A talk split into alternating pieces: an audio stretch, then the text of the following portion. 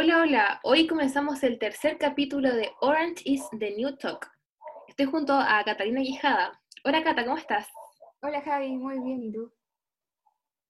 Bien, gracias. Y junto a la Fer. Hola, Fer, ¿cómo estás? Hola, Javi, bien, ¿y tú? Muy bien.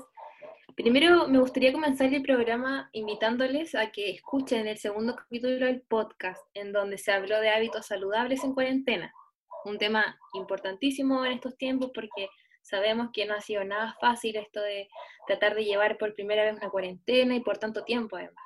Así que ahí los chicos conversaron, dieron buenas recomendaciones. Y este capítulo, el segundo capítulo, lo pueden escuchar en nuestra cuenta de Spotify, ¿cierto, chiquillas? Sí, así es. Vayan a escucharla. Todos invitados. Bueno, el capítulo del día de hoy es más bien diferente. Hoy día vamos a ver un poco de historia. Vamos a hablar de una de las pandemias que marcó a la humanidad entre los años 1346 y 1353. ¿Creen cuál puede ser más o menos? ¿La peste negra? Exactamente, Cata, la peste negra. Eh, es conocida por su impacto durante la época medieval y sus implicaciones sociales eh, y políticas que tuvo. Conversaremos sobre el origen de ella, sus síntomas, dónde se propagó y las consecuencias que tuvo. En fin, una serie de temas relevantes dentro de nuestra historia. ¿Qué nos puedes contar, Cata, de la peste negra? Eh, bueno, la peste negra, o en realidad peste bubónica, es una infección que es causada por una bacteria, que es la Yersinia pestis, que se propagó principalmente por la picadura de pulgas que estaban infectadas que habitaban en los ratas y roedores de la ciudad o también por la exposición a los fluidos infectados de las personas o de los animales. Eh, no sé si tú sabes algo más de los síntomas, Javi. Sí, Cata, los, bueno, las personas infectadas por Yersinia pestis suelen presentar síntomas tras un periodo de incubación de 1 a 7 días. Luego se manifestaba en las ingles, en las axilas o en el cuello, con inflamación de alguno de estos nódulos del sistema linfático, denominadas bubones o ampollas, de donde proviene el término peste bubónica, que eran muy dolorosas por lo demás. Además, las personas sufrían fiebres altas que provocaban en los enfermos escalofríos y delirios. También presentaban dolor de cabeza, debilidad, malestar en general, náuseas y vómitos. Eh, me gustaría saber el origen de esto y, cómo se propagó. Sí, sí, yo lo tengo, pero antes eso me estaba acordando de los bubones. Claro, el diagnóstico de esta enfermedad se hace encontrando bacterias en sangre o en el líquido de los ganglios linfáticos, como tú mencionaste, que son los bubones. Claro. Con respecto al origen, esta enfermedad es endémica de Mongolia y tiene una tasa de mortalidad que va de un 30 al 90% si la enfermedad no se trata, por lo general, y por lo general produce muerte como a los 10 días. Pero con el tratamiento, gracias a Dios, se reduce el riesgo de muerte a un 10%. Y actualmente se trata con antibióticos como la streptomicina, la gentamicina o la doxiciclina. Eh, pero la realidad, no sé cómo lo habrán hecho en la época. Mira, en esta época, y estamos hablando aproximadamente del año 1300, ¿cierto? Eh, en donde no se sabía ni las causas de la peste, ni su tratamiento, tampoco se sabía el concepto, estaba muy claro el concepto de epidemia o pandemia, por lo tanto, a la sociedad medieval no les fue fácil manejar toda esta situación, pero aún así trataron de sobrellevarlo en base a lo que ellos conocían. Y asociaron la peste a la idea de suciedad. Entonces, de hecho, los científicos y los médicos de la época lograron notar que la enfermedad sí se podía contener al disminuir los contactos, al mantener las zonas comunes desinfectadas. Entonces, más que nada, desarrollaron medidas de saneamiento en las ciudades. De hecho, en 1348 se instaló en Florencia, que es una ciudad de Italia, la primera junta de salud, eh, que el objetivo era supervisar esta, mm, estas actividades públicas eh, de control de la peste. Y luego se fue esta junta replicando en varias partes de Italia, con el fin de controlar los desplazamientos de la gente, establecían cuarentena.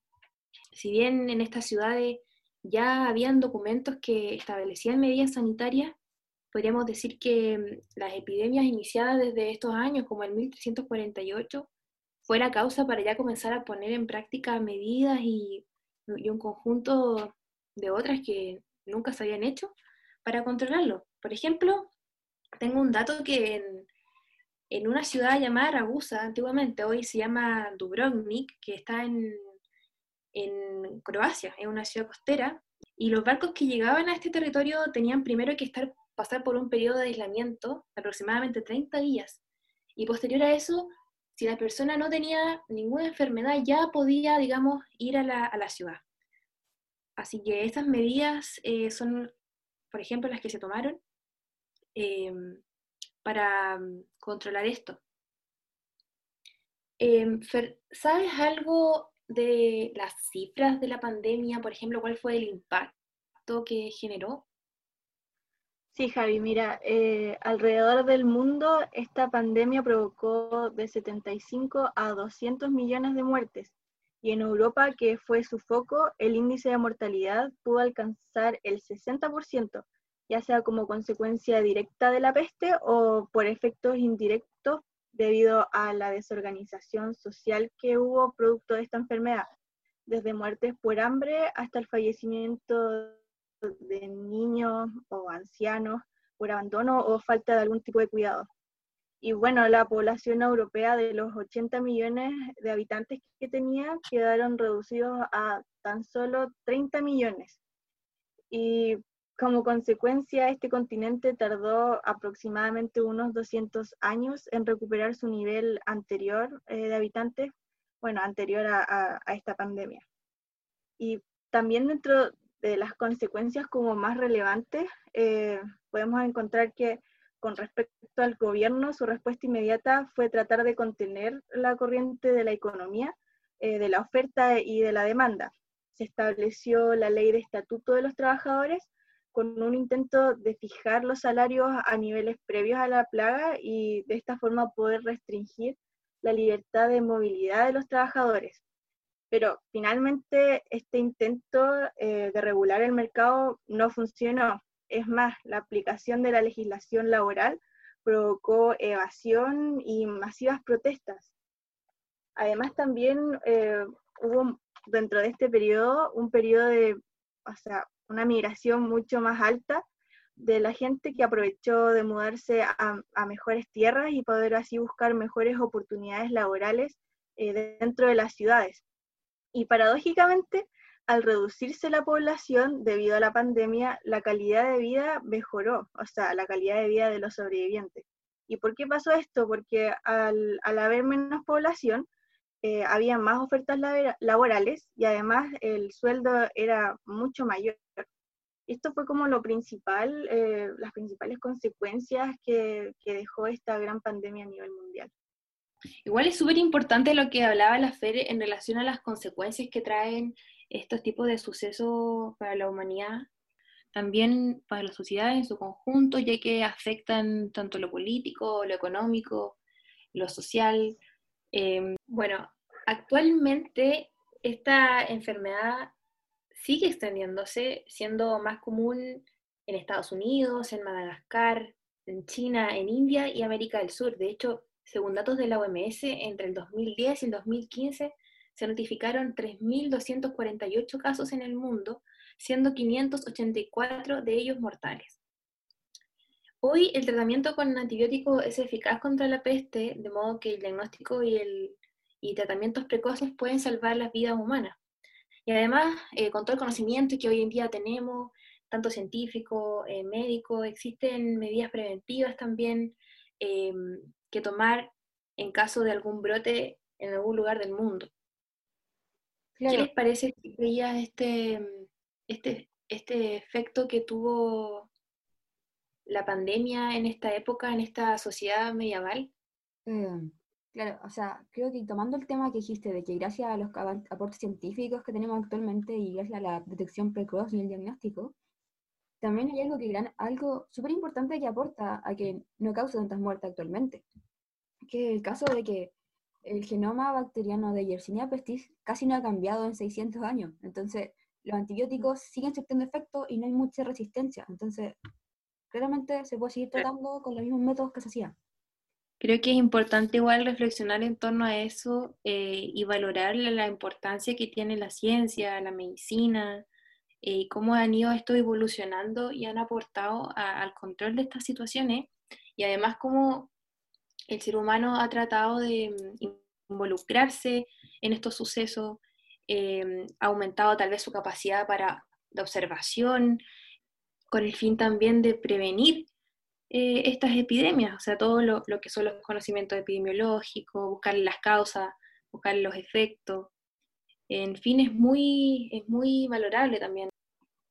Claro, actualmente, como también dice la Javi, eh, hoy en día eh, tenemos como también más acceso a saber qué es lo que tenemos que hacer, porque se, hay un mayor conocimiento científico sobre las enfermedades, del contagio, y con respecto a la pandemia actual que estamos viviendo, eh, por la tele se nos dice qué, qué medidas debemos tomar, eh, que hay que respetar el aislamiento, que ah, en relación con la peste negra, por ejemplo, ellos también, una gran medida, ya que no tenían una cura concreta, era el aislamiento, igual que ahora, que es como, es como la, la mayor clave para detener esta red de contagio, porque hoy en día tampoco tenemos la cura pero sí tenemos mucho más conocimiento de cómo es este contagio y hay que respetar también lo, lo que se dice porque hay mucha gente que quizás no tiene conciencia de la gravedad de, esta pandemia.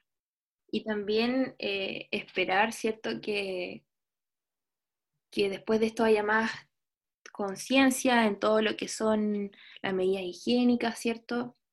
Y entender la importancia de que, si bien las autoridades eh, conducen esto es imposible sin la ayuda de todos.